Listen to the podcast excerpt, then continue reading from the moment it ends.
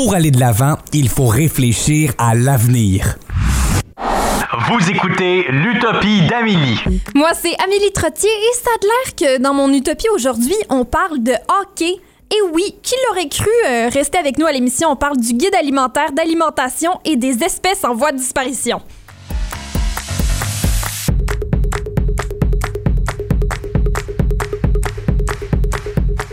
Ben oui, vous écoutez l'Utopie d'Amélie. Moi, c'est Amélie Trottier. J'ai Philippe Bourdeau et Mélodie Lorquet avec moi. Bonjour à vous deux. Allô? Bonjour, ça va bien? Oui, ça va très bien. Puis je pense que tu es bien content parce Moi, je que suis bien content on, aujourd'hui. on- on parle de ton sujet préféré, là. Hey, on sait que, tu sais, toi, le hockey, c'est pas ton sujet préféré. Non. mais attends, le sujet qu'on va discuter dessus aujourd'hui, tu vas l'aimer. Ah Je- oui? Je suis certain que tu vas l'aimer. Ça- On mixe le hockey avec l'environnement. Oh, là, je t'excite. Mm, c'est dans tes Là, cordes. là, Là, elle est prête. Je suis pas certaine comment tu vas faire ça, là, mais j'aime bien. Non, mais tu sais, il y a une nouvelle équipe dans la LNH. Elle a dit allô à la LNH euh, cet été. Oui, oui, les, le, les, le les Kraken de Seattle. Kraken. Eh je le savais, je le savais. Il y a des choses quand même assez intéressantes à propos d'eux, comme leur chandail. T'as vu les chandails? Oui, tu me les as montrés, c'est ceux. T'es c'est- aimes-tu? C'est les serpents. Oui, c'est le S, genre en pieuvre.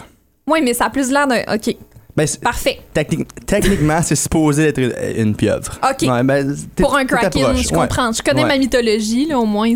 Leur logo, tu sais, on, on- on vient d'en parler. Oui. Puis l'équipe devrait être pas pire, OK? Mais Ah, ben, je l'espère. Je, je leur souhaite. là, on va parler de leur arena, Ah, les Euh, arénas qu'ils doivent construire tout le temps. hein, Une nouvelle équipe, là, ils font une- Ça, c'est comme le nouvel aréna, là, qu'ils sont en train de parler pour faire les, pour les sénateurs, là. Il y a toute la Ah, grosse oui, affaire, oui, là. Je suis pas sûr que ça va arriver, ça. Ouais, je sais. Ben, moi non plus. On moi, je pense pas, On, là. on va voir, mais ça serait, ça serait smart, mais tu sais, on, Bref, on sait jamais. bref, excuse-moi. Vas-y. L'aréna. Ça s'appelle le Climate Pledge Arena. Puis d'habitude, tu sais, les arénas, on les nomme après des, des grosses entreprises, puis tout ça, Mm. comme par exemple le, le- centre Air Canada. Ouais. Oui. Ben eux, c'est nommé après un mouvement. C'est Le bien. Climate un mouvement. Pledge. Ouais. Puis, Ben, ça, ça, j'aime bien. Vraiment, là, ça, je trouve ça cool. OK, mais attends. OK. Le- le- Là, c'est la partie que tu vas aimer un peu moins, je ah crois. non. Euh, ils sont associés avec Amazon. Puis, tu sais, eux, dans le passé, disons qu'ils ont pas été très gentils envers l'environnement. Mais c'est ça, là, le Climate Pledge. Ça, c'est c'est Amazon qui a sorti ça en 2019, si je, si ça se je peut me très trompe bien, pas. oui.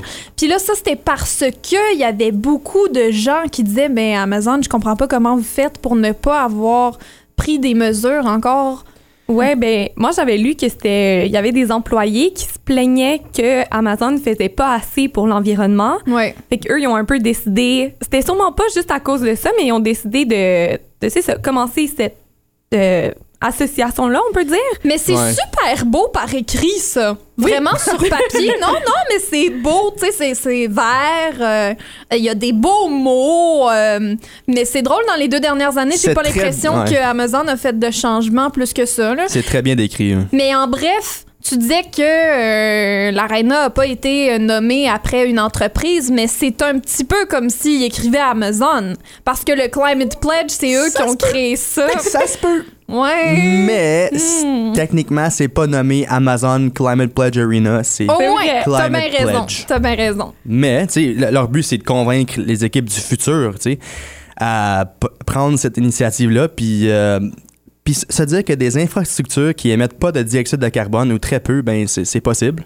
Oui, Tu sais, euh, c'est Je comprends pas comment c'est pas déjà arrivé avant. c'est vrai, parce que tu dis que c'est- c'est la première la Arena première. au monde Ouais. à faire Ben, ça. Au monde, oui, je crois bien que c'est au monde, oui. Ah, Parce que sinon, on n'aurait pas, on, a- on serait pas en train d'en parler, parce qu'évidemment, il y en Ouais. aurait déjà eu. ouais. Mais là, tu sais, c'est la première, donc. Puis je pense que le plus intéressant dans tout ça, c'est que eux, ils ont pas construit un édifice de nulle Non, ils ont part. repris un vieil édifice. Ils ont repris un édifice qui était Oui. déjà Ça, là. c'est vraiment Ça, cool. c'est cool. Ils ont recyclé un édifice. Hey. Ouais. Mais Seattle sont quand même une, une ville assez euh, écologique. Tu sais, comme Ouais, ils ils sont sont assez reconnus. ouverts, euh, sont reconnus pour. euh, fait que tant mieux. C'est un bon pas dans, c'est un pas dans la bonne direction, mais c'était à peu près temps là, Mhm. que le hockey devienne plus euh, Tu sais, éco-responsable. tu parlais des mots très beaux qu'ils disaient sur leur site web. Oui. Ben, ils ont, ils ont dévoilé leurs quatre buts pour l'aréna. Ok. OK. Euh, le premier but, c'est zéro carbone. OK? C'est c'est bon. aucune consommation de combustible fossile dans l'aréna pour un usage quotidien. Ça, ça inclut les systèmes mécaniques, moteurs à combustion gaz, chauffage, tout ça, etc. OK. C'est tous convertis à l'électricité. Cool. Et euh, il, va, il va y avoir des panneaux solaires hors site pour de l'énergie 100% renouvelable. J'adore. Euh, leur deuxième but, OK? Zéro plastique à usage unique Ah. D'ici quand? d'ici 2024. OK. 2024? C'est c'est pas 2040. Non, C'est c'est- 2024. C'est pas pire. ouais, c'est pas 10 ans, c'est- c'est c'est 3 ans. Ah! C'est- 3 ans. Euh, évidemment, sont la première arena et équipe dans la LNH à annoncer qu'ils ont l'intention d'éliminer les, les plastiques à usage unique Hmm. euh, dès leur ouverture en 2021. Et il veut 100% 2024. 100%, tous les plastiques à usage unique, 100% partis en 2024. Ouais. C'est ça qu'ils J'adore. disent. J'adore. Ouais. C'est ça qu'ils disent. Saviez-vous que je suis allée, euh, ma dernière game d'hockey où, où je suis allée, j'avais apporté ma bouteille d'eau réutilisable. Là, c'était une Nalgene, là, tu sais. Ouais. Puis j'arrive, puis je rentre là, puis il est vide parce que je c'est comme à l'aéroport, là, quand tu rentres dans, une, Ouais. dans une arena de nos jours. Ouais. Puis ils me l'ont pris. Ah! Ah. Ils, me, ils me l'ont pris. T'as pas le droit d'apporter de bouteille Ben d'eau. non. Seattle, ils ont tout changé ce concept-là. Ben, j'espère que, qu'ils Ouais. prennent exemple de ça un peu partout. Ça s'en vient, ça s'en vient, là. J'adore. Il reste deux autres buts. Ouh, deux Ah, autres buts. Ok, Deux autres vas-y. buts. Le troisième, c'est la conservation d'eau. OK? Oui. Il va avoir un système Rain to Rink. Ça récupère l'eau du toit, la recueille dans, un- dans une citerne de 15 000 gallons et la transforme en glace. Ça va être la glace la plus verte dans la LNH. Wow. Est-ce que tu penses que la glace va avoir une couleur? Honnêtement, peut-être un peu. Sais, parce que c'est va peut-être ça avoir va pas euh, être complètement vert. là. Je, je crois pas que ça. Non, non, non, mais ça doit pas être vert, vert, mais à Mais- cause de- du oui. fait que ça vient d'ailleurs, puis que ça a été récolté, puis En tout cas, pas... si, si c'est pas vert, je vais être déçu. Il dit aussi euh, ils vont avoir des urinoirs sans eau et douche ultra efficaces. Oh, OK. wow. Euh, important réservoir de ré- rétention sur site réduisant le ruissellement des eaux pluviales. Écoute ça, ça, c'est pour toi, OK? Des stations de remplissage de bouteilles d'eau dans toute l'aréna. Ah. Toute l'aréna. J'adore. mais là, est-ce que je peux amener ma propre bouteille d'eau? Faut que j'achète une bouteille d'eau là-bas. Non, mais c'est sûr que tu peux apporter la sienne. là. Merci si tu me le dis. Parce que sinon, c'est. Peut-être que pour toi, je vais aller visiter Seattle, puis je vais aller voir euh, une En journée général. Seattle, c'est une belle ville, me semble. C'est une belle ville. Ça doit. Ça ressemble à Vancouver en termes de température. Mais là, je, je vais y aller, pas. je vais y aller juste pour les Kraken maintenant. pour aller voir pas. le Climate Pledge Arena. Hey, c'est une aréna pareil. Hey, il reste un but en Puis plus. là, ben, ah oui, il en reste un Il en reste un, ben Mais oui, je te le voyons jure, je te le jure. Zéro gaspillage. Ah, ça, c'est C'est- bien. Ils vont mettre de l'emphase sur l'éducation des consommateurs. Il y aura de belles affiches simples. Et le tri sur place va permettre d'atteindre leur mandat qui est d'être zéro gaspillage. J'adore. OK. Après ça, euh, ils vont composter, ils vont composter, composter les déchets, mon Dieu. C'est des mots difficiles aujourd'hui pour Philippe, c'est correct. Puis recycler en masse dans l'aréna. En Ah. masse, là, quand je te dis en masse, ils vont recycler en masse. Ils devraient. C'est ça qu'ils disent. OK? Et ils disent aussi que tous les plastiques à usage unique vont disparaître complètement de l'aréna par 2024, ça, on le sait déjà. Mais moi, j'avais une question pour vous. C'est quand même beau à voir, c'est un pas dans la bonne direction, mais croyez-vous que c'est assez? Jamais. Moi, Jamais. je pense que Ouais. je pense que c'est jamais assez, puis c'est correct que ce soit jamais assez parce qu'on on peut toujours s'améliorer. C'est vrai. Mais là, considérant que le Climate Pledge, ça vient d'Amazon, j'ai vraiment hâte de voir ce que Amazon va vraiment faire, eux, pour améliorer ce que eux font, non seulement euh, euh, pour leurs employés, parce Ouais. que c'est déjà pas les meilleures conditions de travail, mais euh, en plus de ça, voir ce qu'ils vont faire, là, juste des- dans les emballages, là, je comprends pas. Voyons, c'est encore en plastique, ces affaires-là. Gagne! Ouais. Euh, En tout cas. Ouais, toi, Mélodie. Ben moi, moi j'ai le goût de te contredire. Je pense Oh. que je, euh, je pense que ça va jamais être assez, mais je pense que c'est vraiment bien pour Oui. euh, une arena puis pour une équipe de sport. On dirait que c'est du jamais vu, puis je pense que C'est pour en nouveau. ce moment, Ouais. c'est bon. C'est nouveau, c'est très bien. Oui, oui, c'est bon, Ouais. mais non. Ben, c'est ben, c'est ça, je dis comme. On, on peut ça- jamais, on peut pas s'asseoir puis dire ah, ah, ils ont fait une bonne job, ça c'était Ouais. assez, on arrête là. Moi, je trouve que ça a juste pris trop de temps avant que quelqu'un fasse C'est ça. ça. T'as raison. Ça a Moi juste aussi. pris trop de temps. Ouais. Comme, je comprends pas comment ça a pas été fait, genre, peut-être pas dix ans passés, mais comme me semble. Ouais. euh, Ben maintenant que c'est fait, Ouais. là, il y a pas de raison que y- toutes les C'est- arénas deviennent pas de C'est sûr qu'il va en avoir d'autres. Il Oui. devrait, Ouais. en tout cas. Ben merci du partage, Philippe. J'aime ça. Ça Je fait suis excitée plaisir. de parler d'hockey, là. On, va- on fera ça plus souvent. Bref, Moi, à l'émission aujourd'hui, euh, on continue de parler euh, alimentation, environnement. On va parler des espèces en voie de disparition avec Alejandro Prescott Cornejo des gardes rivières des Outaouais. On va aussi parler alimentation locale avec Tom Manley. Et évidemment, on commence l'émission avec Kelly Raffray, notre passionnée cuisine, et on parle du guide alimentaire. Hein? Un guide alimentaire. Bon, on va, on va en parler un petit peu à l'émission. Restez avec nous à l'Utopie d'Amélie.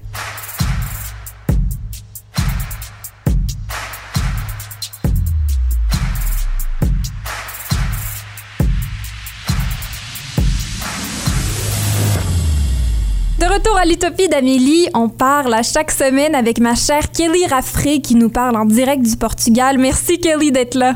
Ah, ça me fait plaisir, comme toujours, Amélie. Merci de me recevoir. Alors là, on parle d'alimentation à chaque semaine. Ça fait déjà cinq semaines qu'on se jase et euh, ça évolue, là, nos réflexions. Et là, on en est rendu, on en a parlé un petit peu la semaine dernière, mais on est rendu à parler du guide alimentaire. Hein, c'est cette chose-là qui euh, nous dicte ce qu'on devrait manger et en quelle quantité. Euh, pour commencer, j'avais juste le goût de savoir, est-ce que le guide alimentaire, là, c'est ton ami ou pas vraiment? J'ai envie de te dire que j'ai. Non, j'y porte pas trop d'attention. Euh, c'est un beau guide pour les gens qui, justement, euh, savent pas trop comment s'alimenter, etc. Mais je pense que euh, il est très global, le, ce guide. Il est Mhm. vraiment pas. il- Enfin, je, je, je sais pas trop il est pour qui, au fait, parce qu'on on est, on est tous différents, on a tous des besoins euh, alimentaires différents. Euh, mais le guide, là, pour ceux qui ne savent pas, je sais que je l'ai mentionné un petit peu la, la semaine dernière, mais c'est trois quarts de légumes variés, un quart de féculents dans l'assiette et un quart de protéines. Mais euh, j'ai envie de te dire que c'est juste vraiment comme comme comme c'est mentionné mentionné dans, le- dans, dans le nom, c'est un guide. Donc c'est-à-dire c'est pour guider à savoir quoi à peu près manger. Mais il faut pas nécessairement euh, mettre tout notre, notre attention là sur nos portions ou sur Oui. euh, ce qu'on met dans notre assiette là. Enfin, c'est oui, pas, mais c'est pas un règlement Ouais. alimentaire, c'est un guide. c'est ça. Non, exactement. Tu tu as tout compris. Est-ce qu'il y a une différence dans les différents pays? Là, moi, je connais juste le guide alimentaire canadien, mais là, toi, tu es rendu au Portugal. Est-ce que euh, votre guide alimentaire au Portugal est différent du nôtre? Qu'est-ce qui varie d'un guide à l'autre? Puis pourquoi ça serait différent? Mais j'ai envie de te dire, euh, tu sais, quand tu me demandais si je porte de l'importance au guide alimentaire, ben honnêtement non, parce que j'ai pas, j'ai pas même pas vu euh, s'il y avait ou si, ouais, s'il existe ou si euh, s'il y en a un là, guide alimentaire euh, portugais, je, je je sais même pas. Et euh, ça revient pour dire, euh, tu sais, la, semaine prochaine, la semaine dernière, on a parlé d'écouter son corps. Puis c'est encore une fois, ok, c'est bien de, de regarder un guide et de savoir qu'est-ce qui est dessus puis comment est-ce que euh, euh, comment est-ce qu'on on devrait s'alimenter ou comment est-ce qu'on oui on devrait s'alimenter mais mais c'est pas écrit noir sur blanc là. puis euh, d'où vient le guide aliment- alimentaire? J'ai envie de te dire c'est clair c'est scientifique donc ça il y a de- la science derrière ça on a fait des tests pour savoir qu'est-ce qu'un corps humain a, de besoin dans une journée ça c'est c'est clair net et précis qu'il y a eu des des recherches qui ont été faites là-dessus. Mais euh, qu'est-ce qui défend- dé- différencie un guide, guide alimentaire d'un pays à un autre? Euh, Là, je pourrais pas, je pourrais pas te le dire. Honnêtement, je je le sais pas et j'ai pas envie de dire de bêtises. Ben, moi, Mais, j'avais. euh, oui, J'avais- j'avais lu- fait ta recherche. Oui, Oui. ben, ben, j'avais lu dans un livre qui parlait pas de ce sujet-là nécessairement, mais qui, qui racontait qu'en France, le lait dans le guide alimentaire est très, très important parce que l'industrie laitière, ben, ils veulent qu'elle prospère. Donc, c'est un peu euh, politique comme choix. Ouais. Euh, alors, moi, Politique j'avais... et j'ai envie de te dire Ouais. culturel aussi. Oui, c'est vrai que c'est très, Très culturel. Ouais. Mhm.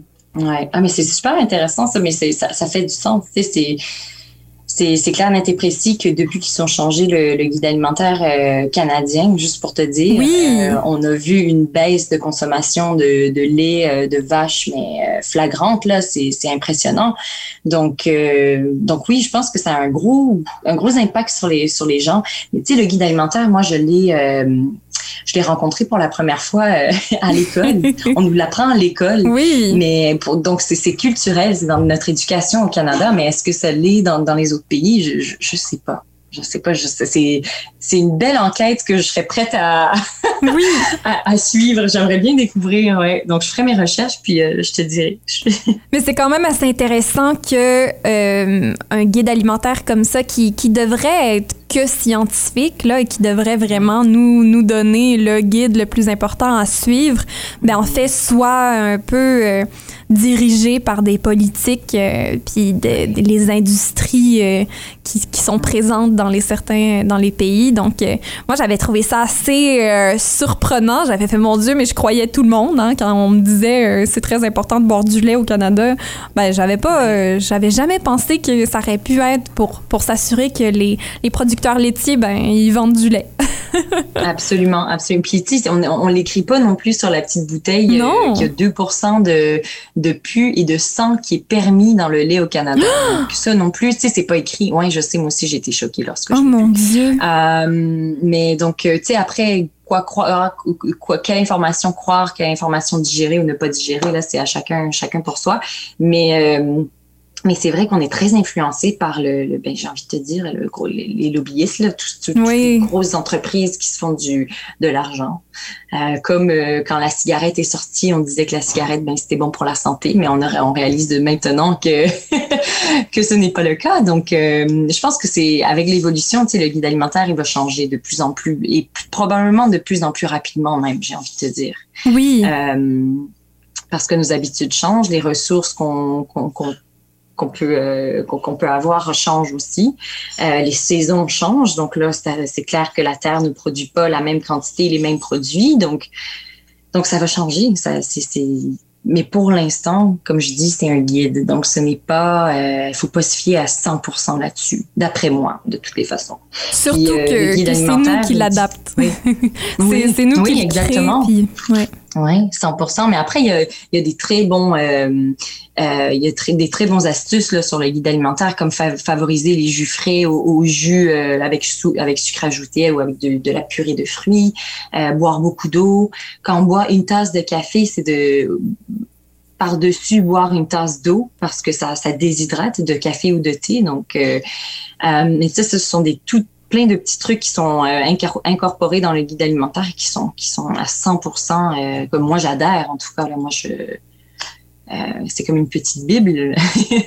Mais mais ouais donc euh, encore une fois pour revenir à la semaine à la semaine dernière c'est d'écouter son corps puis de, de manger ce qu'on a envie et ce qu'on a besoin de manger.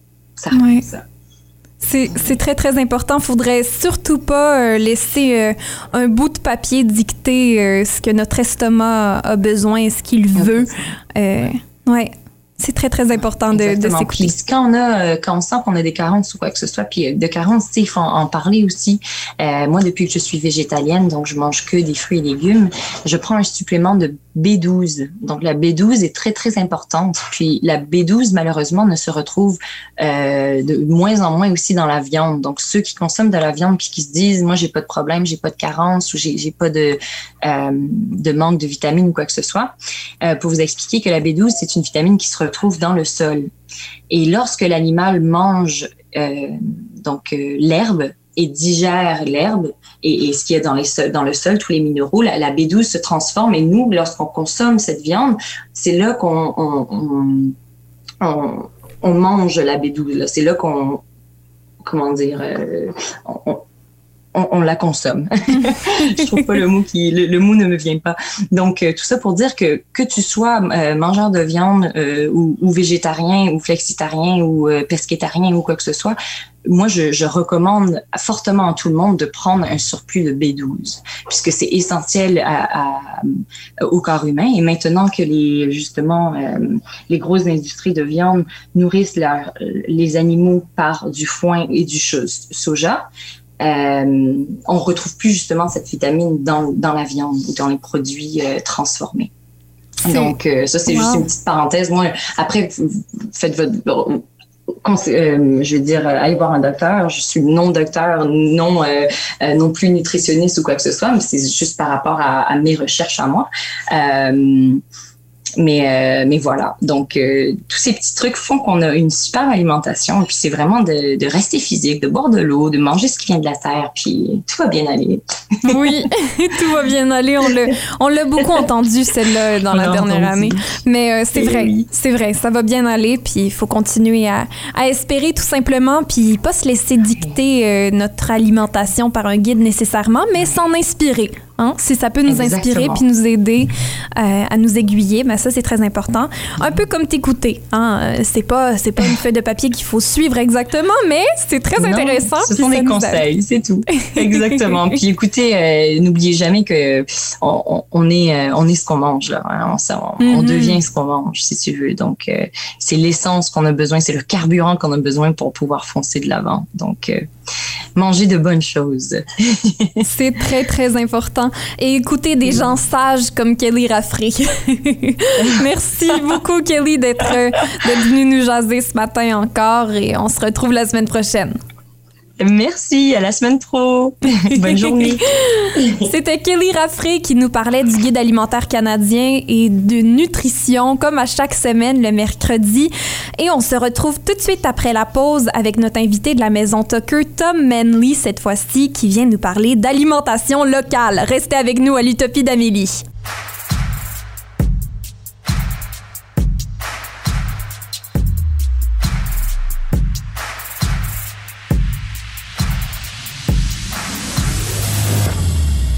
De retour à l'Utopie d'Amélie, on parle avec le directeur exécutif du réseau agroalimentaire de l'Est ontarien. Tom Manley est au téléphone avec nous. Bonjour Tom. Bonjour et merci beaucoup pour votre appel. Ben, merci à vous d'accepter de, de venir nous jaser d'alimentation locale. Premièrement, pourquoi prioriser une alimentation locale? Ben, D'abord, je, je, réfléchis au commentaire de votre invitée précédente, c'est-à-dire elle a dit que nous sommes ce que nous mangeons. Hmm. C'est pas juste au niveau biologique des aliments qu'on consomme, mais aussi l'expression de nos valeurs, de nos priorités dans la vie. Et euh, les gens apprécient l'alimentation locale pour exprimer trois de leurs valeurs. D'abord, pour réduire l'impact qu'a l'alimentation et l'agriculture sur l'environnement.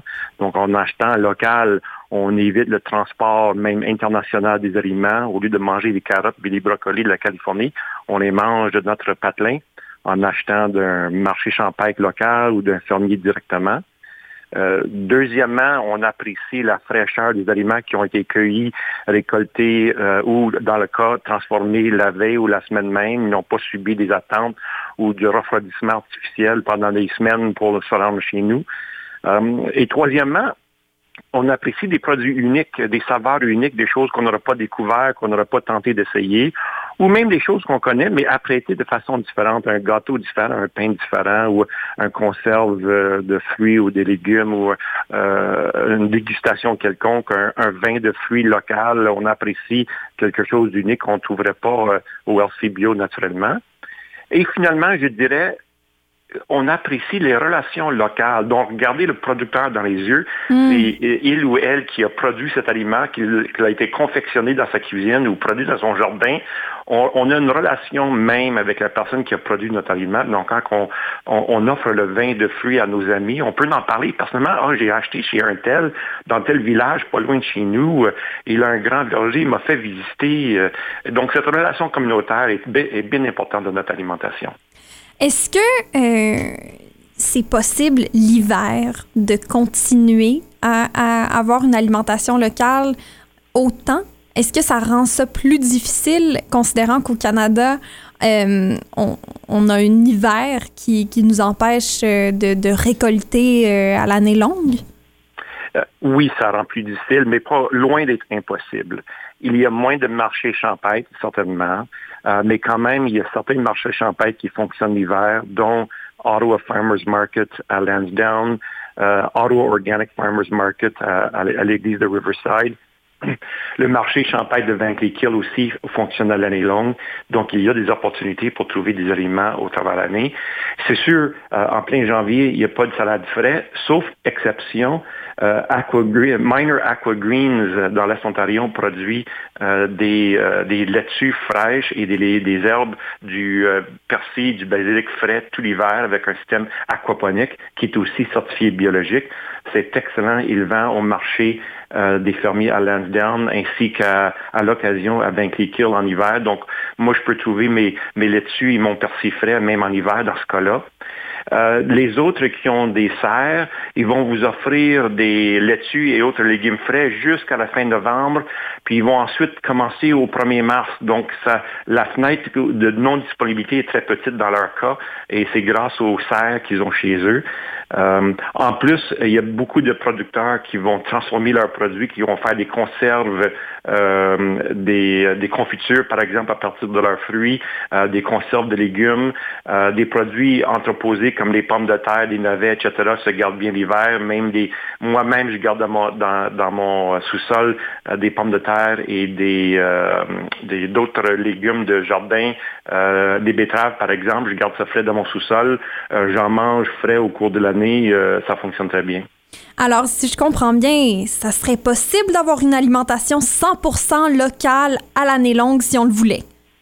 Si on y travaillait, oui, c'est possible. Je dois admettre que je ne me rends pas à 100% personnellement, mais j'ose dire que mon alimentation varie autour des trois quarts, de 75% au cours de l'année, en achetant, même à l'épicerie, hein. on fait le tour de l'épicerie mm-hmm. locale, euh, on va trouver plusieurs marques de commerce, que ce soit du sirop d'érable, des carottes, des légumes, euh, etc. C'est sûr, oui, j'aime les bananes. J'avoue, j'aime les pamplemousses, j'avoue. Mais écoute, manger local, c'est pas une religion. C'est un effort, c'est une décision, c'est une mm. priorité. Priorité ne veut pas dire 100% Mais quand on passe d'un quart à la moitié de notre alimentation qui serait locale, c'est relativement facile à faire. Même à l'épicerie, c'est assez facile à faire au cours de l'année. Sinon, on fait un petit détour. Un effort, une décision comme ça, d'y mettre une priorité puis de mettre un effort, ça fait une énorme différence dans l'économie locale, dans l'impact euh, environnemental et la qualité, la diversité de notre alimentation, mais ça prend un petit effort. Oui, ben j'ai l'impression qu'à vous entendre parler, là, euh, finalement, il y en a beaucoup plus de, solutions ou de d'endroits où on peut aller trouver des, des choses locales là, à l'année longue. Alors moi, euh, ça m'encourage à continuer à chercher. Est-ce que euh, avec la pandémie, ben j'ai l'impression qu'il y a eu une hausse de popularité pour encourager les compagnies locales? Est-ce que est-ce que vous croyez que ça va rester? En effet, je confirme que selon nos observations, je n'ai pas de statistiques pour le prouver, mais juste une observation euh, personnelle euh, et des témoignages d'autres personnes, euh, les producteurs se trouvent débordés de demandes pour la production locale, que ce soit les légumes frais, la viande et même les produits transformés on dirait que la pandémie a fait euh, réévaluer les priorités et les valeurs des consommateurs. Ils ont aussi eu un petit peu plus de temps disponible, n'ayant pas trois sports dans la famille à chaque semaine. Ils ont eu le temps de réfléchir, de, faire le petit détour, de faire des recherches et visiter les, euh, euh, fermiers champêtres, les marchés champêtres et d'autres producteurs directement. Donc oui, on a vu un engouement pour la, la production locale. Est-ce que ça va rester au même niveau? Non, je suis réaliste. Les gens vont redevenir occupés un peu. Mais je pense qu'ils ont appris une leçon. Ils ont découvert des aliments et des producteurs locaux. Ils vont développer une certaine fierté. Peut-être pas au même rythme, euh, mais je pense que l'effet va, va être ressenti pendant plusieurs années. Est-ce que avec cette euh, même une petite augmentation de la demande pour euh, des, aliments locaux, est-ce que euh, le milieu de l'agriculture va, va, changer, va évoluer? Oui, je le crois. D'ailleurs, parmi notre, nos adhésions à notre réseau et d'autres programmes de développement de la microagriculture que j'ai vus, on trouve de nouveaux producteurs. Euh, ça, c'est un changement. Euh, depuis des décennies, on voit une diminution du nombre de producteurs et une augmentation de la taille des fermes. Et depuis cette année, on voit, ben, toujours, mais particulièrement la dernière année, les dernières deux ans, de nouveaux producteurs que ce soit pour des raisons professionnelles parce qu'ils euh, ont perdu l'emploi et un changement de carrière, le COVID a fait quelque chose dans leur secteur industriel ou un choix personnel, mais on a vu, de nouveaux producteurs.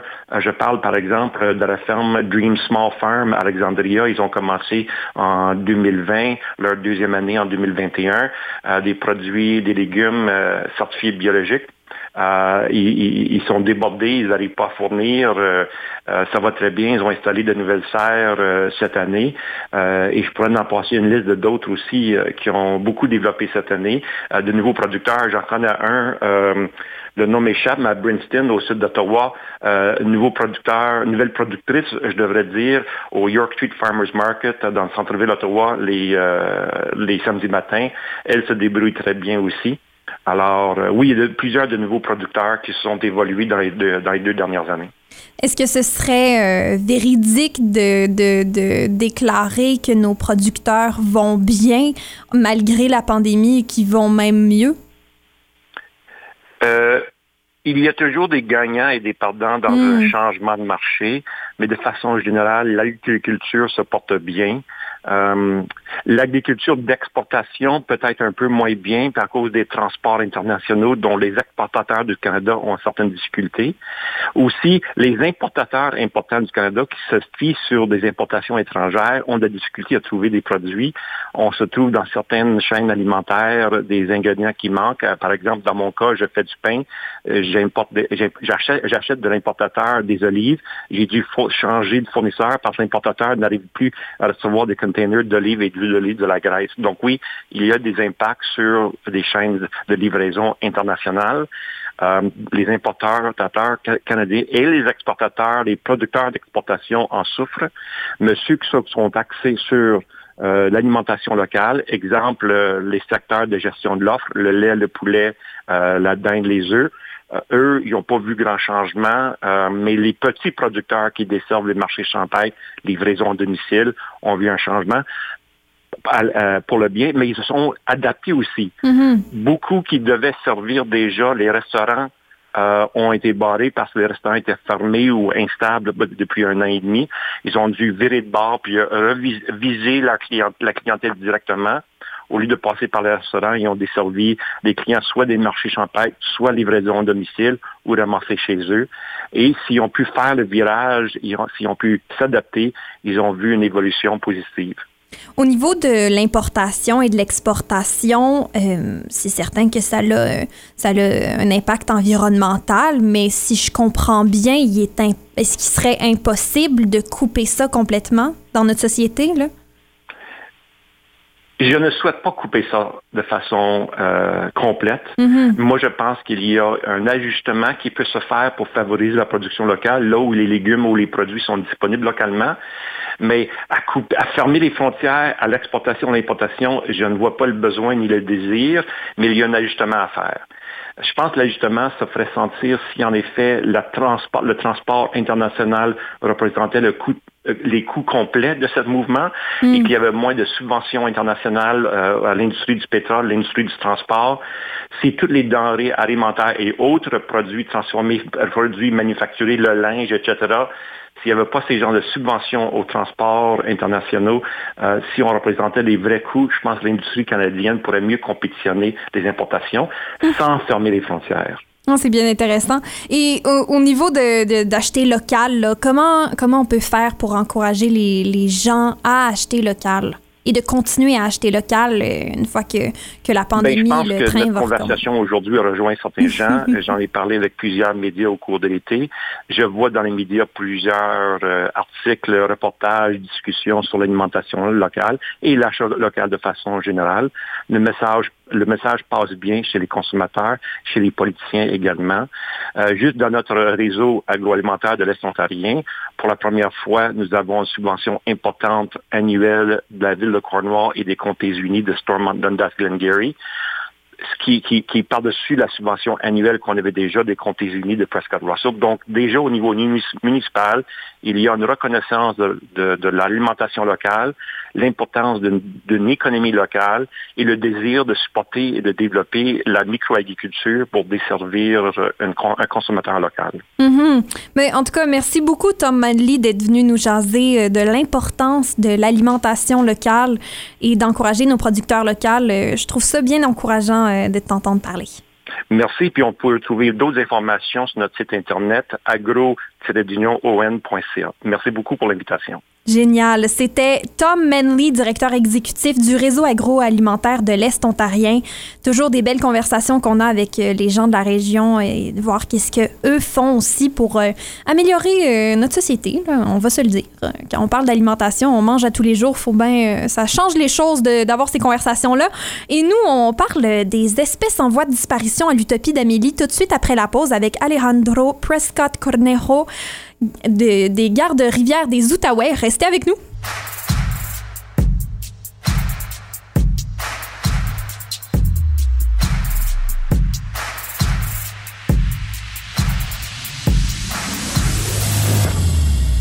De retour à l'utopie d'Amélie, avez-vous déjà entendu parler de l'anguille d'Amérique? Moi, c'est c'est pas un, un- un animal marin que je connaissais beaucoup.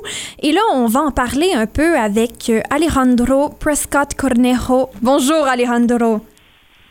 Bonjour Amélie, comment ça va? Ça va bien, toi? Ça va, merci. Merci de m'avoir accueilli aujourd'hui. Oui, alors euh, toi, tu travailles pour euh, euh, Garde-Rivière des Outaouais, Ottawa River Keeper. Euh, je me demandais pour commencer, c'est quoi le rôle de Garde-Rivière des Outaouais? Oui, à Gare-Rivière des Outaouais, notre mission est de susciter une volonté collective d'agir dans le but de préserver la santé du bassin versant pour l'ensemble des générations et des espèces. Donc, quand, quand nous, on parle d'un bassin versant, on parle du bassin versant de la rivière des Outaouais et c'est exactement l'ensemble des rivières, incluant euh, la rivière des Outaouais et tous ses affluents. Donc, on travaille dans une aire très large, dans deux provinces, le- le- l'Ontario et, et le Québec, euh, jusqu'à Rouyn-Noranda. On, on passe par euh, la capitale nationale et on se rend jusqu'à Hawkesbury, proche du fleuve de- du Saint-Laurent. Donc, euh, oui, c'est une aire très large euh, dans, dans laquelle on travaille. Et vous assurez là, la, la- la pérennité, la conservation des, des espèces marines animales dans ces eaux-là?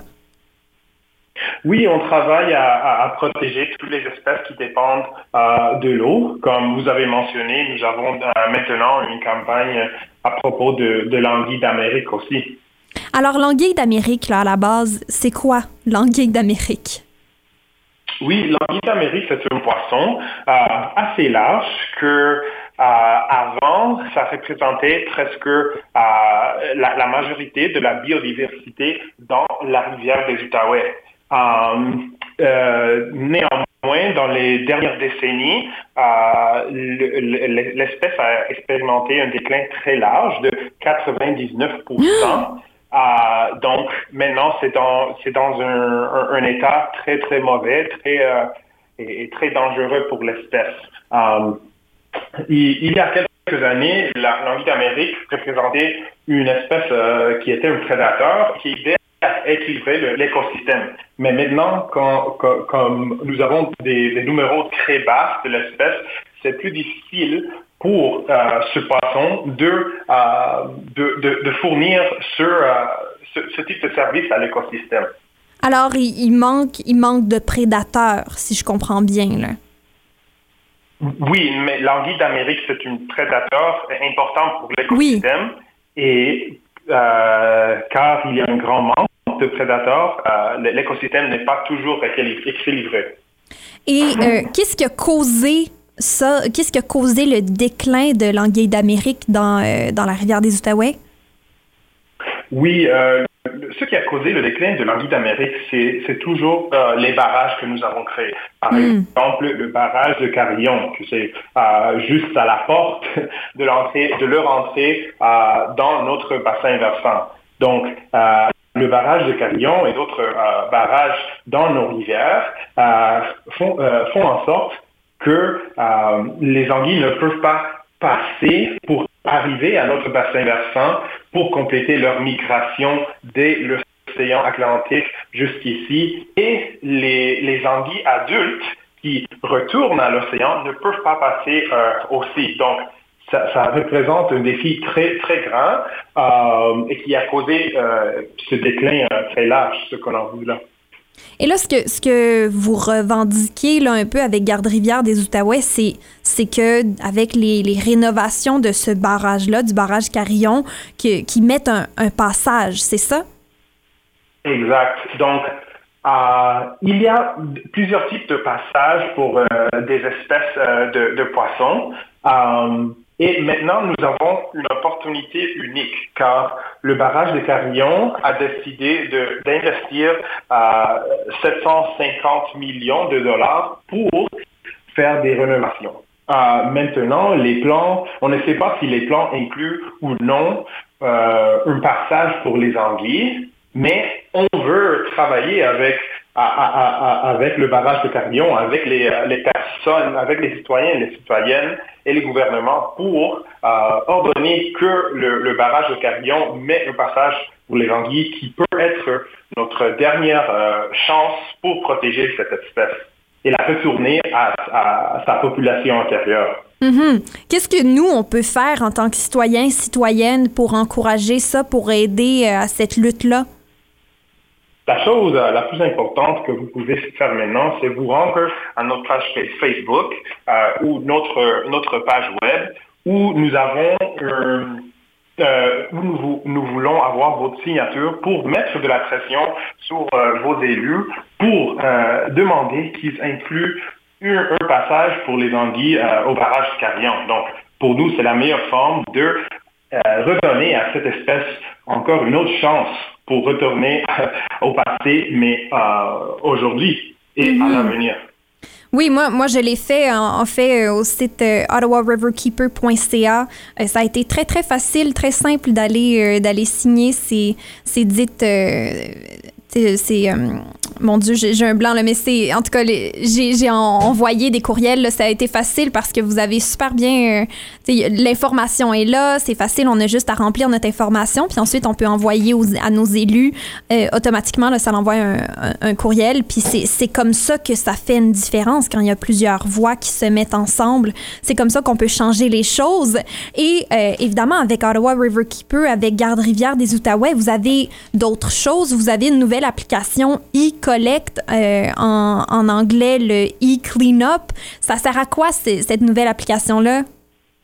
Oui, donc euh, e-collect en français et iCleanup en anglais, euh, c'est une application qui sert pour les nettoyages des berges. Donc, c'est une appli qui est née en contexte de pandémie pendant un temps dans lequel on ne pouvait pas se mettre, organiser des événements en personne. Donc, ça a c'est un, très bel outil que les gens peuvent utiliser pour euh, faire leur propre nettoyage des berges et aussi voir tous les totaux des autres personnes dans leur communauté. Donc, si je si j'ouvre l'application d'e-collect maintenant, je peux voir les totaux euh, des poids de, euh, de tous les de tous les, euh, les personnes qui ont e-collect, aussi le total des, euh, des sacs et aussi je peux même identifier les différents items et les différentes choses que je trouve sur nos berges. Donc, on peut mettre des,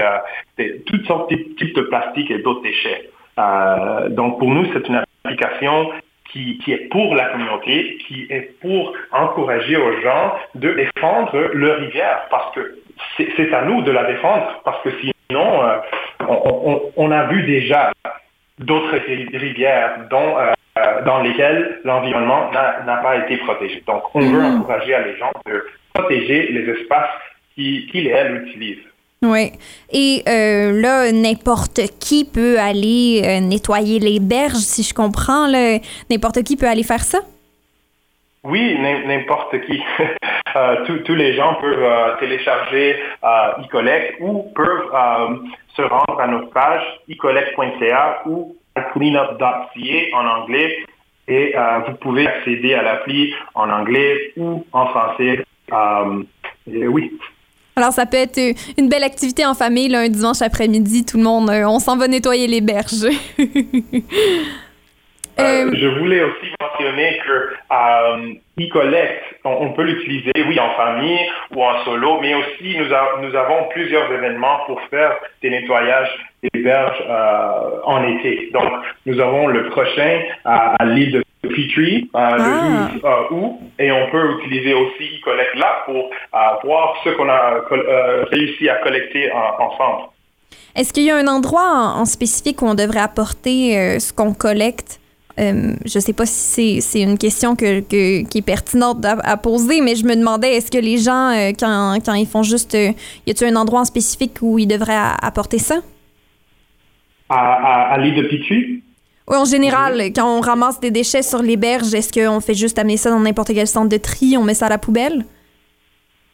Euh, pour nous, la chose la plus importante, c'est de, oui, mettre euh, les choses dans la poubelle, mais si les gens peuvent euh, diviser leurs mhm. déchets entre les choses recyclables et non recyclables, c'est excellent. Mais si vous avez ou vous trouvez des choses plus larges, la chose, pour nous, c'est important d'appeler aux autorités, à, à vos, à, vos gouvernements locaux pour voir qu'est-ce qu'on peut faire.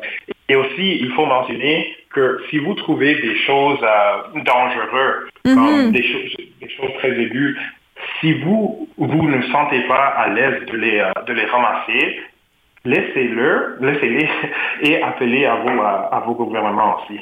Mhm, parce que là, ils vont pouvoir euh, envoyer quelqu'un qui, est, euh, qui est mieux équipé pour ramasser ces choses-là. Des fois, on trouve euh, des, des, surprises quand on, quand on nettoie comme ça.